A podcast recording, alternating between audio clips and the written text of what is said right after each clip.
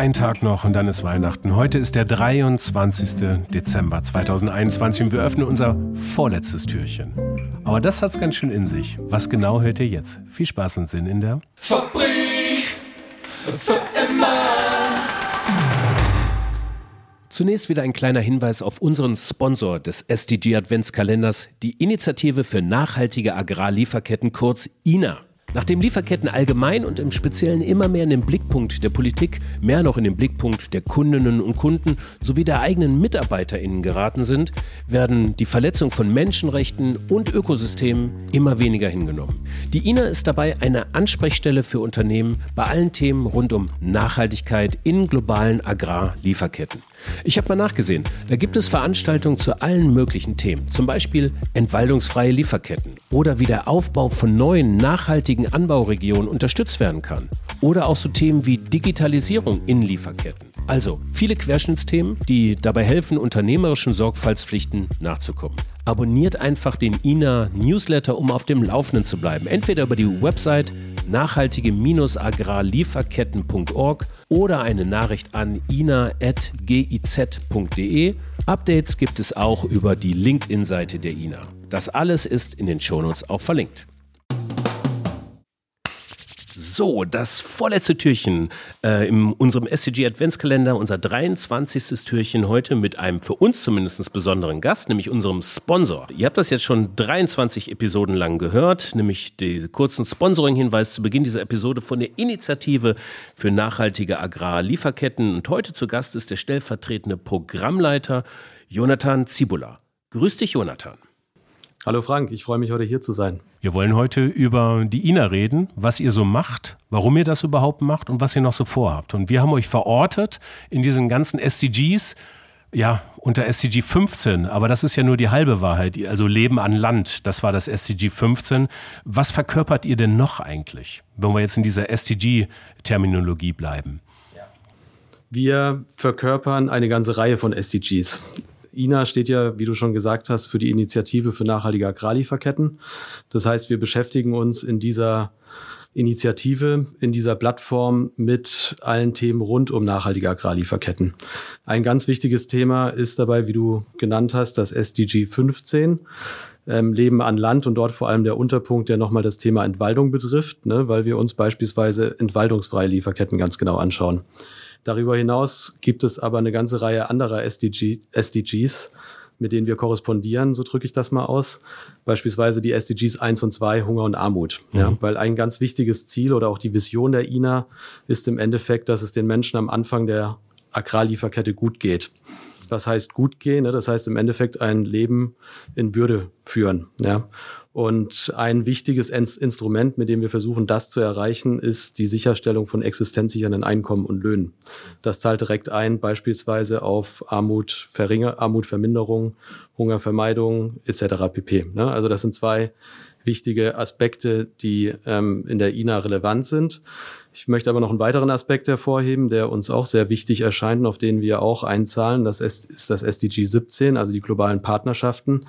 Die INA ist, ja, INA ist eine Plattform, in der sich oder auf der sich verschiedene Akteure treffen, die zu nachhaltigen Agrarlieferketten arbeiten. Das sind private Unternehmen, das sind zivilgesellschaftliche Organisationen, das sind Organisationen, Institutionen aus dem politischen Raum.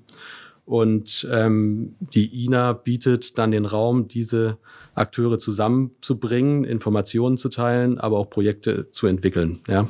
Entsprechend zahlen wir da direkt dann auch im Schulterschluss mit Akteuren vor Ort in den Partnerländern der GEZ und der INA der Initiative dann auf dieses Ziel der globalen Partnerschaften auch ein. Mhm, okay. Bevor wir da gleich mal auf konkrete Projekte auch kommen oder das, was so eine Plattform halt auch auswerfen kann, hinten, ähm, nochmal kurz zur Erklärung. INA, Initiative Nachhaltige Agrarlieferketten, ähm, also ein bisschen sperriger Titel ausgesprochen, ist Teil der GITS, der Gesellschaft für internationale Zusammenarbeit. Und die wiederum ist eigentlich der unternehmerische Arm des, ähm, des BMZ, also des Bundesministerium für, ähm, für die, äh, wie heißt das offiziell? BMZ? Helfen wir auf die Sprünge? Peinlich. Bundesministerium für wirtschaftliche Entwicklung und für die Zusammenarbeit. wirtschaftliche Entwicklung, ja. genau. Ich habe wirtschaftliche ja. Zusammenarbeit, hatte ich jetzt irgendwie gedacht. Okay. Ähm, das heißt, ähm, ihr sitzt in Bonn. Was ist das, was ist das für ein unternehmerischer Arm? Wie kann ich mir das vorstellen? Genau, die Gesellschaft für internationale Zusammenarbeit, GIZ, ist ein Bundesunternehmen.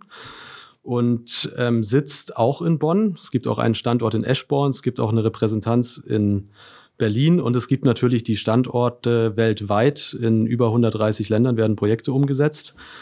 Wir werden hauptsächlich vom BMZ beauftragt, aber auch von anderen Bundesressorts. Das ist vielleicht auch nochmal wichtig im Kontext der SDGs. Das ist ja auch mit einer Nachhaltigkeitsstrategie der Bundesregierung hinterlegt und nicht nur dem BMZ. Ähm, das heißt, ähm, die GEZ agiert als Auftragnehmer sozusagen gegenüber verschiedenen Bundesressorts, aber auch gegenüber dritten Auftraggebern wie beispielsweise der EU oder anderen Staaten oder auch privaten Unternehmen. Ja. Innerhalb der GEZ ähm, sind wir dann mit der Initiative für nachhaltige Agrarlieferketten, wie der Name schon vermuten lässt, in einer Abteilung eingeordnet, die sich mit ländlicher Entwicklung, Agrarwirtschaft etc. beschäftigt, Ernährungssicherung und ähm, stellen aus dieser Position heraus, in dem Fall auch beauftragt vom BMZ, dann diese Plattform zur Verfügung, um eben die Akteure, die zu nachhaltigen Agrarlieferketten arbeiten, zusammenzubringen. Okay. Ähm, Jetzt mal kurz Ampelkoalition. Wie hat das jetzt im 18. Türchen des ähm, Ad Adventskalenders mit ähm, Katharina Reuter, ähm, der Geschäftsführerin vom Bundesverband Nachhaltige Wirtschaft, die ein bisschen enger da in diesen Koalitionsverhandlungen dran war, wie man da so dran sein konnte dieses Jahr. Ähm, jetzt ist aus dem Koalitionsvertrag äh, 177 Seiten, haben wir durchgeguckt, fünfmal tauchen die SDGs drin auf. Äh, ist ja auf jeden Fall schon mal fünfmal mehr als nullmal. So war es, glaube ich, vorher. Äh, was ist da so eure Ansicht? Kannst du da überhaupt drüber sagen? Ist da äh, irgendwas drüber erzählen? Ist das gut, dass die äh, dass, dass das jetzt so, dass das so auch offiziell im Koalitionsvertrag ähm, steht oder hätte da noch ein bisschen mehr bei rumkommen können? Naja, also erstmal würden wir das positiv einschätzen, dass es fünfmal drinsteht. Ähnlich hat es die Kollegin, die im Podcast schon zu Gast war, auch, auch eingeordnet, wenn ich mich richtig erinnere. Ja. Also das schätzen wir erstmal sehr positiv ein, weil die SDGs sowohl für BMZ als auch für GEZ ja der übergeordnete Referenzrahmen sind, der dann für uns auch in unserer Arbeit jetzt dann auch auf der Ebene der Initiative für nachhaltige Agrarlieferketten handlungsleitend ist. Ne? Insofern finden wir das gut. Ich bin gespannt, wie das umgesetzt wird. Ich glaube, das ist im Endeffekt wichtig. Ja. Ich glaube aber auch, dass es im Koalitionsvertrag neben den SDGs auf einer Ebene darunter sozusagen noch eine ganze Reihe Schlagworte gibt und Türen, die geöffnet werden, auch im Kontext Lieferketten, auch für den Kontext existenzsichernde Löhne und Einkommen, für den Kontext Klima, ne, die für uns als Initiative für nachhaltige Agrarlieferketten richtig und wichtig sind. Und ich habe die Hoffnung, dass wir als Auftragnehmer der Bundesregierung dann gemeinsam mit unseren Auftraggebern oder im Auftrag des BMZ dann eben auch daran anknüpfen können und diese Fälle auch bearbeiten können in den nächsten vier Jahren. Hm. Türen öffnen, du hast es gerade gesagt, schönes Stichwort, Türen auch für Unternehmen öffnen. Da wollte ich jetzt als nächstes Mal drauf kommen. Welche Türen öffnet ihr da eigentlich? Also wo genau können, kann ich jetzt als herstellendes Unternehmen bei euch andocken?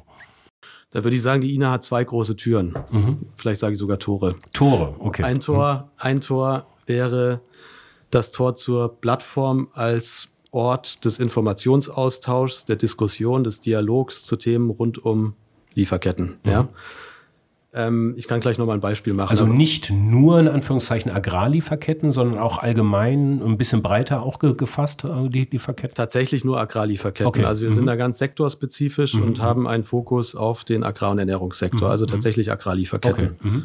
Tor Nummer eins. Ja. Tor Nummer zwei wäre dann weniger Austausch, Dialog, Information, sondern tatsächlich gemeinsame Projektentwicklung. Also hier in Tor Nummer zwei, wenn ein Unternehmen durch Tor Nummer zwei geht, geht es den Schritt gemeinsam mit weiteren Akteuren der INA, mit Unterstützung der GEZ, Projekte zu entwickeln, die dann vor Ort auch umgesetzt werden. Ja, das wäre Tor Nummer zwei. Äh, da fällt mir ein Gespräch ein, ähm, was ich ähm, justament gestern geführt habe. Äh, das, ach, jetzt, das hört ihr im Januar, lieber HörerInnen. Äh, das geht um Fairtrade Deutschland. Also zwar mit dem ähm, Gründer und Geschäftsführer, noch Vorstandsvorsitzenden Dieter Overath, ähm, die da schon auch sehr viel mit euch, glaube ich, schon auch gemacht haben. In diesem Fall war das eine Kooperation mit Rewe, um mal ein konkretes Beispiel hervorzuheben. Worum ging es da? Richtig, genau. Es gibt das Baumkulturenprojekt in Westafrika ähm, in zwei Ländern, Cote d'Ivoire und Ghana. Und ein Teil dieses Projektes wird in einer Kooperation mit Fairtrade und äh, der Rewe-Gruppe umgesetzt. Es geht hier um Kakao. Ja? Es gibt in Ghana eine Kakao-Kooperative, mit der schwerpunktmäßig zusammengearbeitet wird, die Kakao produziert. Und Rewe tritt hier, wenn wir uns die Rollen der verschiedenen Partner, Projektpartner anschauen, tritt Rewe hier als direkter Aufkäufer des Kakaos auf und zahlt einen Preis, der ein existenzsicherndes Einkommen nach ghanaischen Verhältnissen sichert. Das ist die Rolle von Rewe als privater Partner. Die ähm, GIZ, ähm, die Initiative Nachhaltige Agrarlieferketten, wiederum stellt auch in Kooperation beispielsweise mit dem Landwirtschaftsministerium, dem ghanaischen, sicher, dass Trainings zu Good Agricultural Practices, zu nachhaltiger Produktion, zur Bildung von Kooperat oder zur weiteren Verbesserung des kooperativen Modells durchgeführt werden. Fairtrade wiederum unterstützt bei der Methodik, wie dieses ähm, existenzsichernde Einkommen berechnet werden kann, gibt weitere Trainings, ähm, die Zertifizierung erfolgt über Fairtrade, das Siegel etc. pp. Ne? Also das ist eigentlich ein ganz schönes Beispiel, wenn wir das wieder mit den SDGs verknüpfen, wie wir als globale Partnerschaft, Klammer auf, SDG 17, Klammer zu, zusammen auf SDG 1 und 2 vor allem hier in dem Fall ähm, einzahlen, indem eine ganze Reihe kleinbäuerlicher Betriebe ein existenzsicherndes Einkommen aus dem Kakaoanbau zieht und so ein Leben dann auch in Würde leben kann. Was kann ich als Unternehmen jetzt äh, noch, ähm, also wo kann ich da andocken? Wie kann ich mir so, ein, so, ein, ähm, so eine erste Anbahnung ähm, zur INA vorstellen? Ja, also die erste Anbahnung geht durch Tor 1. Erstmal der Plattform in Anführungsstrichen beitreten oder die Plattform nutzen, so besser formuliert sich informieren. Wir haben beispielsweise gerade eine laufende Veranstaltung, in der wir jeden ersten Freitag im Monat, das nächste Mal am 4.2. im Februar, zu praktischen Tools informieren, die ein Unternehmen nutzen kann, um im Kontext des Lieferkettengesetzes zu operieren. Ja. Und es geht hier einmal um das deutsche Lieferkettengesetz, aber wir haben den Fokus bewusst auch schon weiter gesetzt und möchten auch die Gesetzesvorlagen, die gerade auf Ebene der EU vorgeschlagen werden, möchten wir hier auch berücksichtigen in der Zukunft. Ja, also hier kann ein Unternehmen sich dieses Unterstützungsangebot anhören, sich auch in der Diskussion beteiligen, auch selbst, wenn es schon Erfahrungen mit solchen Tools gemacht hat, das hier in dieser Plattform jeden ersten Freitag vorstellen. Das wäre mal eine erste Einladung und ein erster Schritt. Darüber hinaus gilt dann auch immer Tor 2. Ich komme ich komm darauf zurück. Ähm, also man kann immer mit einem konkreten Projektvorschlag oder einem, einer konkreten Idee auf uns zukommen. Ja? Möglicherweise gibt es eine bestimmte Lieferkette mit einem bestimmten Agrarrohstoff, die man sich genauer anschauen möchte, beispielsweise ein digitales Tool anwenden möchte zur Rückverfolgbarkeit. Hat vielleicht von unserem Tool gehört, Ina Trace, jetzt mache ich ein bisschen Werbung mhm. und hat Lust, das mit uns auszuprobieren. Dann kann man gerne uns auf uns zukommen und wir würden das zusammen anbahnen und schauen, wie das für den bestimmten Fall dann auch passgenau gemacht wird. Es können aber auch andere Ideen sein. Das war jetzt, wie gesagt, nur ein Beispiel. Ne? Die, die Kooperation mit Rewe und Fairtrade zeigt ja, wie sowas dann ähm, ganz konkret aussehen kann. Wo siehst du im Bereich ähm, der ähm, Agrarlieferketten am ehesten Handlungsbedarf? Also bei welchen Rohstoffen? Ist das irgendwie so Kaffee, Kakao, Orangen, sowas? Kannst du da, kann man da irgendwas sagen, wo du sagst, oh nee, da müssten wir jetzt eigentlich äh, jetzt am schnellsten tatsächlich mal Dinge auch zum Besseren wenden?